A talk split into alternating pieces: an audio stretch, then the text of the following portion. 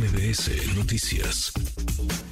Le agradezco mucho, me da gusto recibirlo acá en cabina, el diputado del Partido Verde, Javier López Casarín, que está pues ya enfilado a la alcaldía Álvaro Obregón, fue presentado hace unos días por la dirigencia de Morena en la capital y también la dirigencia nacional de Morena como pues el aspirante único a esa alcaldía que es relevante, muy relevante, la tercera, digamos, en población en la Ciudad de México. Diputado Javier, muchas gracias, gracias por estar acá. Manuel, muchas gracias por la invitación, por el espacio y saludarte a ti al auditorio. Gracias por estar acá. Álvaro Obregón, que está hoy en manos de la oposición, es de esas alcaldías que perdió la 4T en 2021. Es correcto.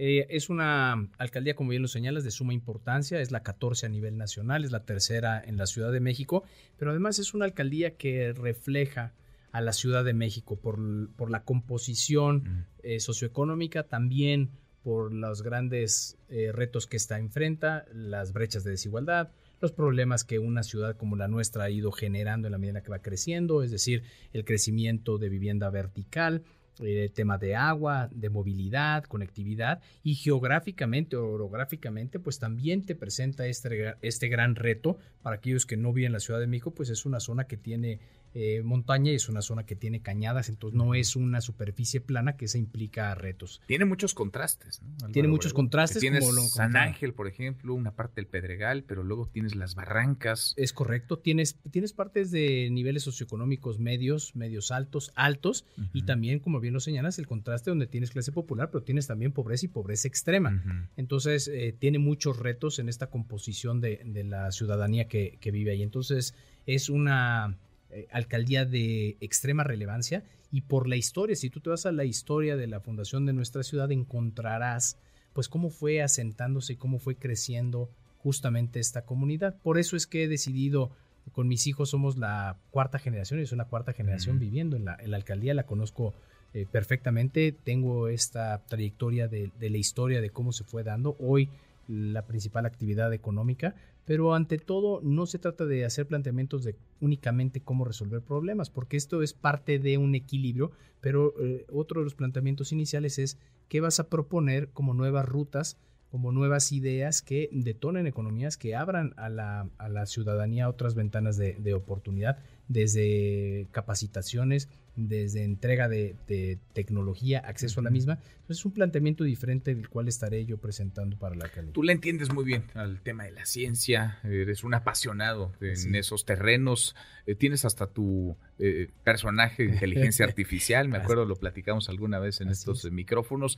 Digamos que te sales de ese común denominador de los políticos que están a veces en la grilla nada más, a veces únicamente pensando en la próxima elección. Tú estás pensando pues, más allá de lo inmediato, estás pensando en los avances tecnológicos y en cómo capitalizar, digamos, esa tecnología en beneficio de la gente en legislaciones, lo has hecho en la Cámara de Diputados, pero ahora desde una alcaldía, ¿qué sí se puede hacer en una alcaldía y qué no se puede hacer en una alcaldía? Porque tendría que ser el alcalde pues eh, la autoridad más próxima a los ciudadanos, la que tenga mayor contacto, y no necesariamente es así, no necesariamente tampoco tiene todas las atribuciones para poder cambiarle el destino, el rostro a toda una comunidad, pero que sí se puede, que no se puede, en dónde estarían, digamos, eh, los puntos finos que valdría la pena ir revisando ahora que estás detallando un, proyecto. Qué pregunta tan, tan interesante, profunda y válida la que haces, porque normalmente hay esta esta falsa percepción de los alcances que las autoridades tienen. Los alcaldes es el primer contacto. De hecho, hay todo un movimiento importante del peso de lo que se representa a nivel subnacional, es decir, los alcaldes, presidentes municipales, la fuerza que ellos representan, porque es el contacto diario con la ciudadanía, donde vienen los reclamos inmediatos a las necesidades básicas que podrán ser el agua, la iluminación, la seguridad en primera instancia, en fin, eh, este movimiento que existe a nivel nacional eh, e internacional sobre ponderar los alcances de lo subnacional, es decir, insisto, con los alcaldes es extremadamente relevante porque de esta forma tú puedes transmitir lo que puedes hacer y que no haya un error de lo que no se puede, porque hay ciertas limitantes, limitantes eh, legales, limitantes jurídicas, limitantes presupuestales y de infraestructura. Entonces, lo primero que, que se estaría yo pretendiendo con estas reflexiones de lo que se puede hacer en una alcaldía, Primero es incorporar en, y el acceso a la comunidad. Lo señalas ahora. Yo soy un apasionado de la innovación, la ciencia, la tecnología y la innovación, y creo que es una forma de cambiar la realidad en el presente y prepararnos para el futuro, donde una alcaldía como Álvaro Obregón, donde tiene un fuerte porcentaje de jóvenes, de eh, personas adultas en, plenitud y en, eh, en pleno desarrollo laboral, donde si tú las vas capacitando en el acceso a nuevas tecnologías pueden potenciar, mejorar su calidad de vida, mejorar sus ingresos y traducirlo en un bienestar inmediato sin haber hecho una inversión mayor que la capacitación y el acompañamiento. Que no todo es dinero. No todo es dinero, es saber dónde hay que buscar ser creativo, hay que innovar, hay que echar mano la tecnología. Hay muchos fondos internacionales de los cuales se puede echar mano para capacitar y no tienes que recorrer a las arcas de la Ciudad de México para poder llevar a cabo programas. Es donde viene justamente la parte creativa, la parte innovadora de qué hacer para que lo que se ha vivido en otras partes del mundo puedas tú replicarlas sin mayor costo en una ciudad como nuestra ciudad. Tú que tienes toda tu vida viviendo en Álvaro Obregón y tu familia vivió en Álvaro Obregón y los padres de tus padres vivieron en Álvaro Obregón, ¿qué te encuentras en la calle? ¿Qué le preocupa hoy a la, gente en la alcaldía Álvaro Obregón? Fíjate que eh, hay una percepción, que no quiere decir que sea la realidad, en este caso, eh, de seguridad. Y hay otro que es el bienestar. Y, son dos preocupaciones válidas que pueden recorrer a lo largo y ancho. Y la seguridad porque siempre está inmersa en las conversaciones, que no quiere decir cuando tú lo ves en, los indicadores que haya una inseguridad, pero ese es, ese es un punto. Y hay una preocupación de que siempre se está buscando una atención la cual se ha perdido. Creo que lo que vivimos en el 2021 fue un evidente voto de, castigo. Había frustración, había sentimientos que, no supimos, y hablo no supimos porque esto es de la ciudadanía. Veníamos atravesando una pandemia y eh, lo que se exploró en los diferentes sectores de cómo fue eh, conducida puede haber sido la acertada o no, pero todos como ciudadanos teníamos enojo y teníamos que responsabilizar a alguien y no solamente en nuestro, en nuestro país, en la ciudad, hubo un voto de castigo, mm. porque tenías que manifestarte, ¿no? Era un reclamo genuino hacia la autoridad a quien te tiene que ver, pero que no necesariamente tuviera razón. Y eso lo viste en políticamente hablando, geopolíticamente, donde hubieron decisiones que se tomaron, que las personas salieron a manifestarse. Entonces, en un voto, en un voto este, de castigo.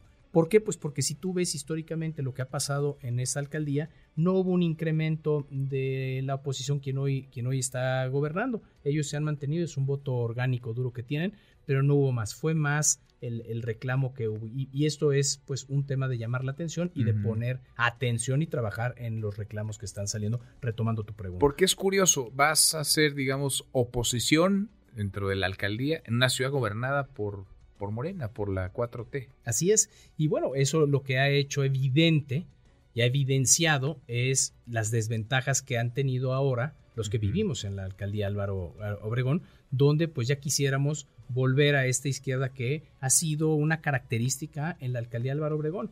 Recordemos que la Ciudad de México desde la izquierda se convirtió en un referente a nivel mundial. Dos de los mejores alcaldes del mundo salieron de esta, de esta, de esta ciudad, como es Marcelo Ebrard, como fue el mismo presidente López Obrador en su momento, donde se presentaron políticas innovadoras, donde hablabas de eh, políticas públicas, donde había la ecobici, que puede parecer algo este, muy sencillo hoy día, pero fue eh, algo transformador en la movilidad en nuestra, en nuestra ciudad, donde pusiste políticas públicas en torno al matrimonio eh, entre, el mismo, entre el mismo sexo, para, para dejarlo muy claro.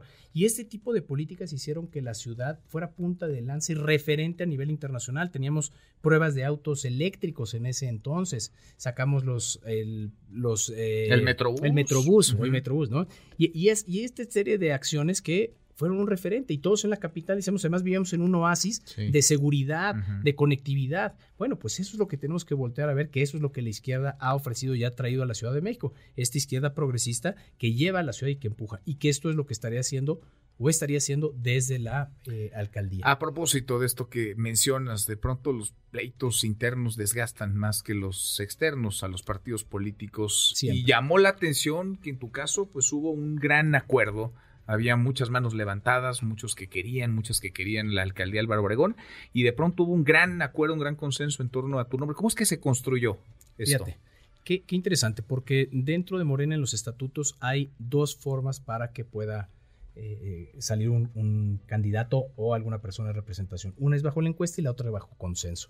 En este caso, 11 liderazgos, 11 liderazgos genuinos dentro de la alcaldía Álvaro Obregón por más de 20 años, trayectorias impecables en cuanto a liderazgo y representación de la, de la ciudadanía. Se estuvo trabajando, se estuvo analizando la eh, la dirigencia tanto nacional como de la Ciudad de México nos estuvo haciendo planteamientos diversos sobre algunas características especiales que estaban buscando para este proceso, que pudiera haber una diferenciación y que pudiéramos insertar eh, eh, caras y rostros frescos, nuevos, para esta trayectoria que está construyendo Moreno.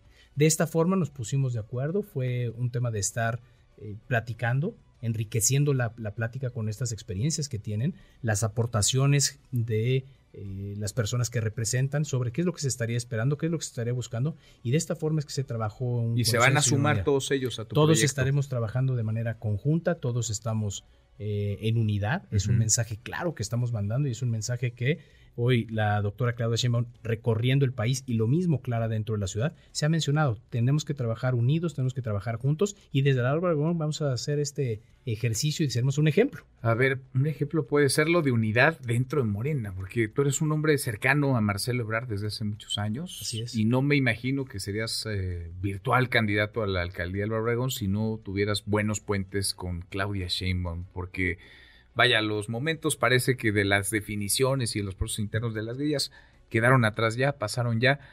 Tú puedes ser ese, pues ese eslabón que una a Claudia Sheinbaum y a Marcelo Ebrard en la, en la Ciudad de México, Javier.